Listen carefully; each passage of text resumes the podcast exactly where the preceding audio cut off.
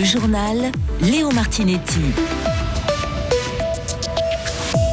Vous y achetez votre grille-pain, votre sèche-linge ou encore un lave-vaisselle, c'est terminé. Groupe E ferme certains de ses magasins. 32 emplois pourraient disparaître. La Suisse a participé à une vaste opération internationale et c'est un succès. Dans son viseur, les médicaments importés illégalement. Et enfin, un fribourgeois retrouve la confiance. Alex Simonet nous parle de la prochaine saison de ski alpin. Restructuration chez Groupe E, 32 emplois menacés. L'entreprise se sépare de son secteur électroménager et annonce la fermeture de 6 magasins sur 9 au 31 décembre. Karine Baumgartner, quels sont les points de vente concernés? Alors, il s'agit des magasins de Fribourg, Bulle, Romont, Guin, Payerne ou encore Châteaudet. Ceux de Châtel-Saint-Denis et de Gland sur l'arc lémanique seront repris par une entité indépendante, ce qui permet de sauver 19 postes. 9 autres seront maintenus au sein de l'entreprise Robert Gasser Robert Gasser qui est spécialisé dans la vente et la réparation d'appareils électroménagers dans le secteur industriel. Une décision qui était difficile à prendre, selon le patron de Groupé, Jacques Moron, mais les magasins n'étaient plus rentables. Alors c'est effectivement une très mauvaise nouvelle, surtout pour les 32 personnes qui sont concernées. On a vécu dans les dernières années une dégradation de la situation dans le commerce de détail, en particulier dans l'électroménager. La situation post-Covid a changé en plus les habitudes de consommation de, nos consommateurs, qui se tournent de plus en plus vers, vers Internet, vers des grandes plateformes. Euh, et là-dessus, ben, on a dû prendre euh, cette décision effectivement de, de fermeture dans une situation avec des chiffres qui se dégradaient et des perspectives qui ne sont pas bonnes à l'avenir. Et les 32 salariés concernés ont reçu une lettre samedi dernier qui les convoquait pour une séance spéciale ce matin. Voici comment elle s'est déroulée. Les explications de Luciano Ponti, directeur des ressources humaines de Groupé. Ben, comme toujours dans ce genre de situation, très peu de réactions spontanées tout de suite. Euh, ils doivent d'abord digérer la nouvelle, la mauvaise nouvelle, il faut l'avouer. Donc euh, peu de réactions. On, leur a donné la possibilité d'échanger entre eux. On s'est retrouvé quelques heures après avec la commission du personnel qui nous a pas non plus reporté de grandes réactions. Vous voyez quelques actes un peu de colère ou de découragement, mais globalement assez bien gérés. Pour les uns, c'était une grande surprise. Pour d'autres, c'était pas une très grande surprise vu l'évolution de l'activité ces dernières années. Une procédure de consultation a été lancée aujourd'hui. Elle court jusqu'au 14 novembre. Merci Karine. Et Groupé précise que des mesures d'accompagnement ont été mises en place afin de trouver des solutions pour les employés concernés.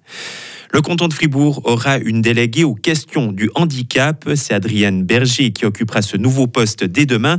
Elle agira notamment comme une personne de référence auprès des différents partenaires comme les associations, les institutions publiques et privées ou encore les communes. Plus de 200 colis illégaux interceptés. La Suisse a participé à une opération internationale contre le commerce illégal de médicaments en ligne. Début octobre, les autorités ont découvert que de nombreux sites internet suisses étaient détournés. Les précisions de notre correspondante à Berne, Marie Vuillemi. Les trafiquants piratent des sites de clubs de sport, de PME ou de groupes de jeux. Ils y insèrent leur propre page pour vendre des médicaments et des produits dopants falsifiés. Les criminels donnent ainsi l'impression qu'il s'agit d'un fournisseur officiel suisse. Pendant l'opération, Swissmedic a contacté 67 webmasters de plateformes basées en Suisse pour les avertir du piratage et leur demander de le résoudre. Du côté des douanes, 900 colis ont été contrôlés au centre de tri de Zurich.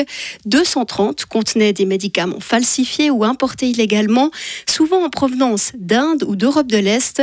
Plus de la moitié étaient des stimulants de l'érection et un quart des psychotropes. Et au total, dans les différents pays, environ 7 millions de francs de médicaments illégaux et falsifiés ont été saisis.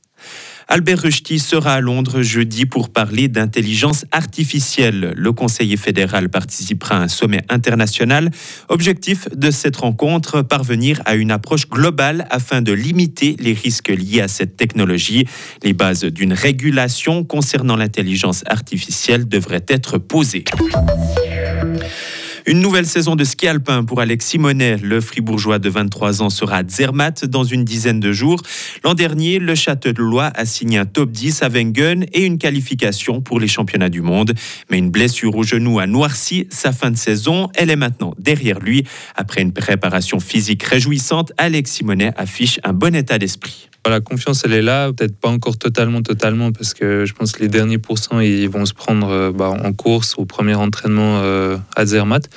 Mais euh, le skill est là et ça tout se passe bien. Il y a encore quelques détails à, à travailler, mais bah, c'est normal, il y en a toujours. Et les premières épreuves de vitesse de la Coupe du Monde se dérouleront à Zermatt avec deux descentes le 11 et 12 novembre prochain.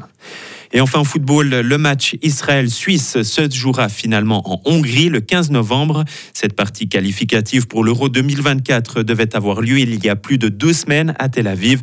Elle a été reportée en raison de la guerre entre Israël et le Hamas. Retrouvez toute l'info sur frappe et frappe.ch. Le temps de mercredi, on aura une belle embellie matinale et puis à nouveau quelques pluies en soirée. Des températures toujours comprises entre 3 et 12 degrés. Il fait frais le matin. Pour la suite, des pluies fréquentes jeudi, mais en fin de journée. Ce sera toujours agité vendredi, mais avec quelques éclaircies.